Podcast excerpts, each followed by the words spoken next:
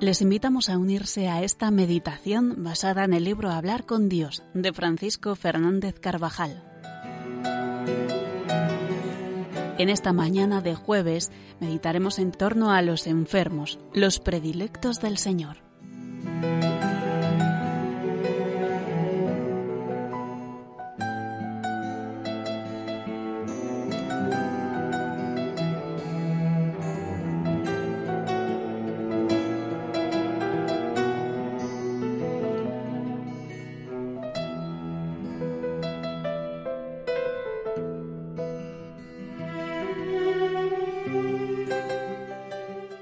El Evangelio de la Misa nos habla de la misión de los doce por las aldeas y parajes de Palestina. Predicaron la necesidad de hacer penitencia para entrar en el reino de Dios y expulsaban los demonios y ungían con óleo a muchos enfermos y los curaban. El aceite se utilizaba frecuentemente para curar las heridas, y el Señor determinó que fuera la materia del sacramento de la unción de los enfermos. En las breves palabras del Evangelio de San Marcos, la Iglesia ha visto insinuado este sacramento, que fue instituido por el Señor y más tarde promulgado y recomendado a los fieles por el apóstol Santiago. Es una muestra más del desvelo de Cristo y su Iglesia por los cristianos más necesitados.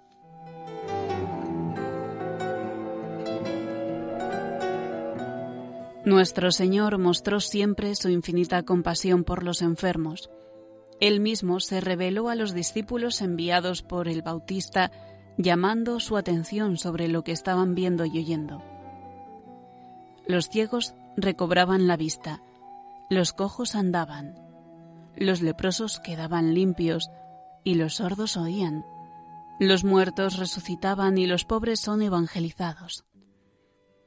En la parábola del banquete de bodas, los criados recibieron esta orden, salid a los caminos y traed a los pobres, a los lisiados, a los ciegos y a los cojos. Son innumerables los pasajes en los que Jesús se movió a compasión al contemplar el dolor o la enfermedad y sanó a muchos como signo de la curación espiritual que obraba en las almas.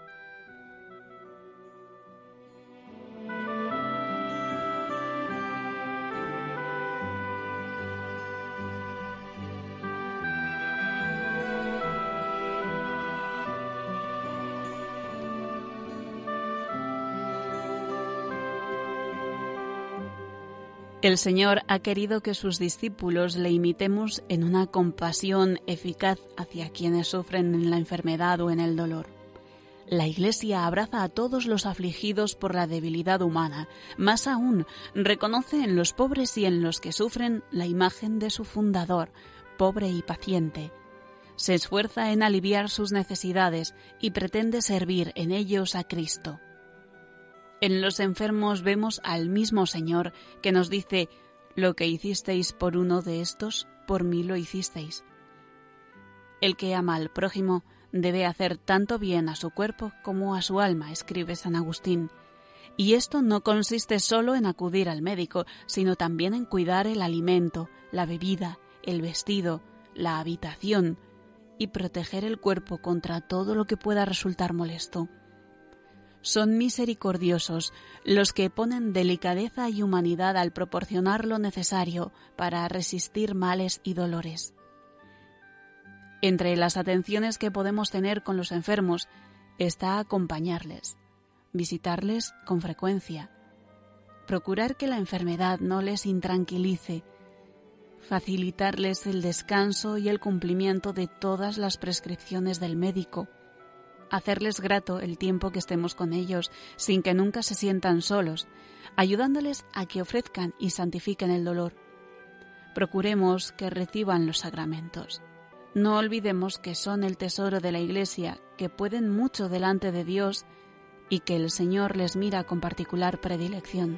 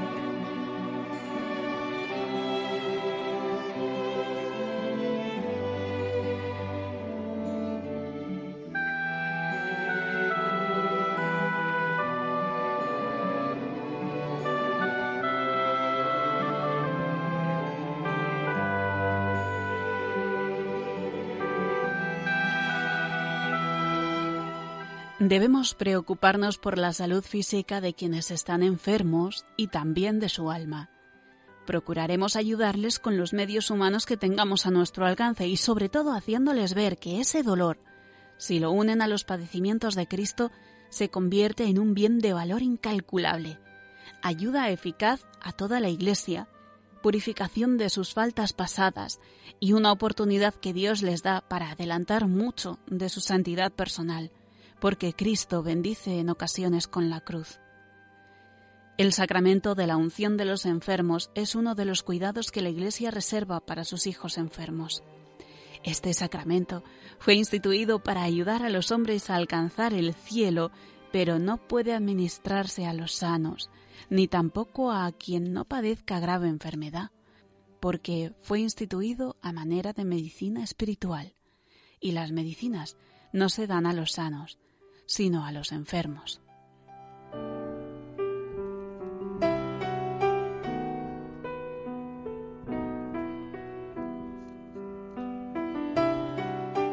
La Iglesia tampoco desea que se espere hasta el momento final para recibirlo, sino cuando ya comienza a estar en peligro de muerte por enfermedad o por vejez. Sin embargo, puede reiterarse si el enfermo se recupera después de la unción o si durante la misma enfermedad el peligro o la gravedad se acentúa. Igualmente se puede administrar a quien va a sufrir una intervención quirúrgica con tal que sea una enfermedad grave la razón para esa intervención. Este sacramento es un gran don de Jesucristo y trae consigo abundantes bienes, por tanto, hemos de desearlo y pedirlo cuando nos encontremos en gravedad. Por ser un bien tan grande, la fe nos llevará a que lo reciban con alegría aquellas personas con quienes nos une algún lazo de parentesco o de amistad, y todos aquellos a los que podamos llegar en nuestro apostolado. Es un deber de caridad y en muchos casos también de justicia.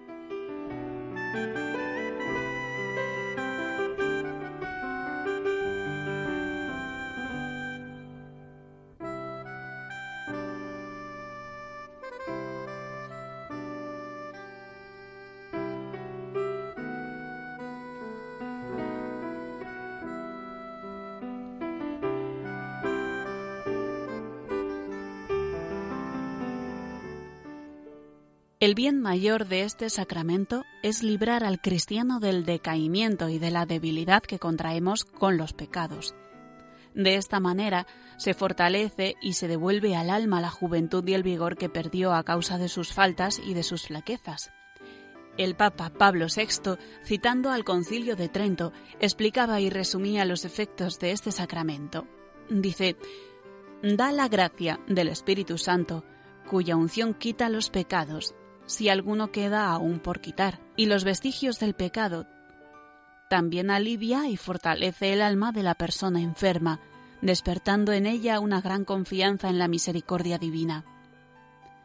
Sostenido de esta suerte, puede fácilmente soportar las pruebas y penalidades de la enfermedad, resistir más fácilmente las tentaciones del demonio que está al acecho, y a veces recupera la salud corporal, si resulta conveniente para la salud del alma. Este sacramento infunde una gran paz y alegría al alma del enfermo consciente, le mueve a unirse a Cristo en la cruz corredimiendo con él y prolonga el interés que el mismo Señor mostró por el bienestar corporal y espiritual del enfermo, como testifican los Evangelios, y que él deseaba que mostraran también sus discípulos.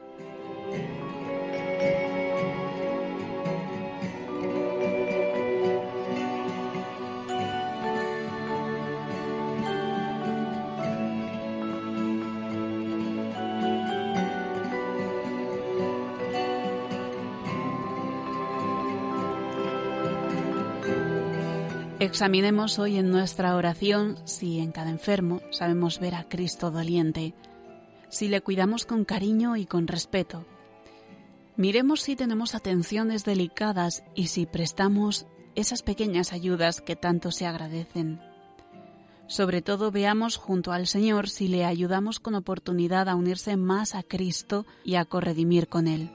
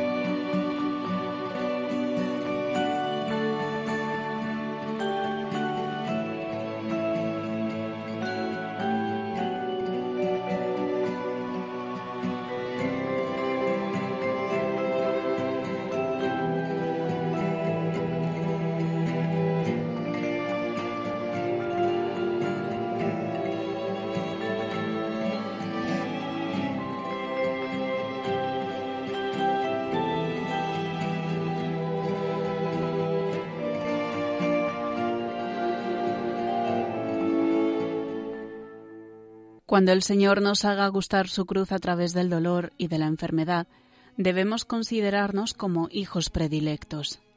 Puede enviarnos el dolor físico u otro sufrimiento como humillaciones, fracasos, injurias, contradicciones. No debemos olvidar entonces que la obra redentora de Cristo se continúa a través de nosotros. Por muy poca cosa que podamos ser, nos convertimos en corredentores con Él, y el dolor, que era inútil y dañoso, se convierte en alegría y en un tesoro. Podremos decir con San Pablo, Ahora me alegro de mis padecimientos por vosotros y completo en mi carne lo que falta a las tribulaciones de Cristo en favor de su cuerpo, que es la Iglesia. El apóstol recuerda la lección del Maestro. Por esto sigue sus pisadas, toma su cruz y continúa la labor de dar a conocer la doctrina de Cristo a todos los hombres.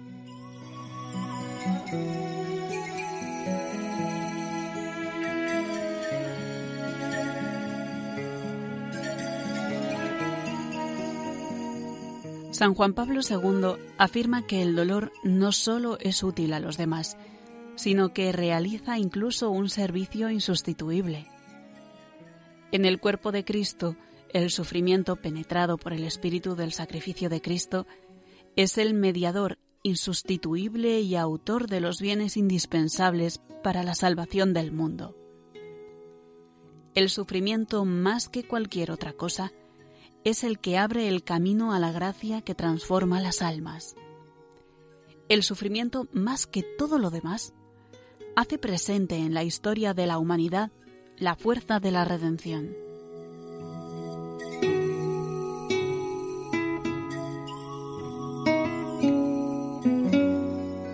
Para aprovechar esta riqueza de gracias que de una forma u otra ya nos llegará, se requiere una preparación remota, hecha cada día con un santo desapego de uno mismo, para que nos dispongamos a sobrellevar con garbo, si el Señor lo permite, la enfermedad o la desventura.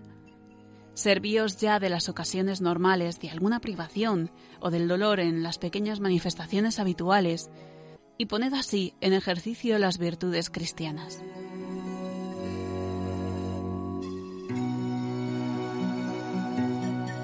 El dolor que ha separado a muchos de Dios porque no lo han visto a la luz de la fe debe unirnos más a Él.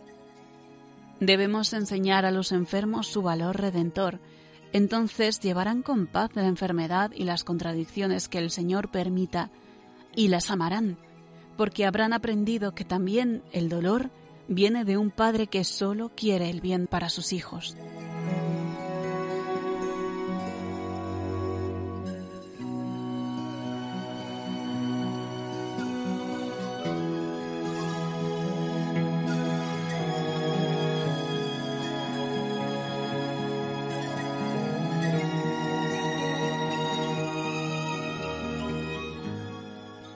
Acudamos a nuestra Madre Santa María. Ella, que en el Calvario, estando de pie valerosamente junto a la cruz de su Hijo, participó de su pasión, sabe convencer siempre a nuestras almas para unir sus propios sufrimientos al sacrificio de Cristo, en un ofertorio que, sobrepasado el tiempo y el espacio, abraza a toda la humanidad y la salva.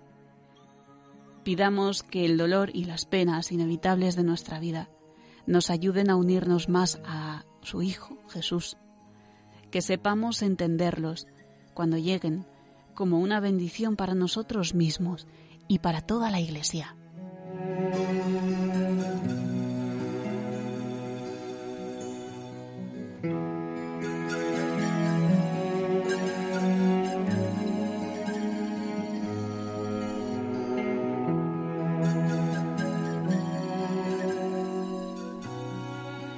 Así concluye la meditación de hoy basada en el libro Hablar con Dios de Francisco Fernández Carvajal.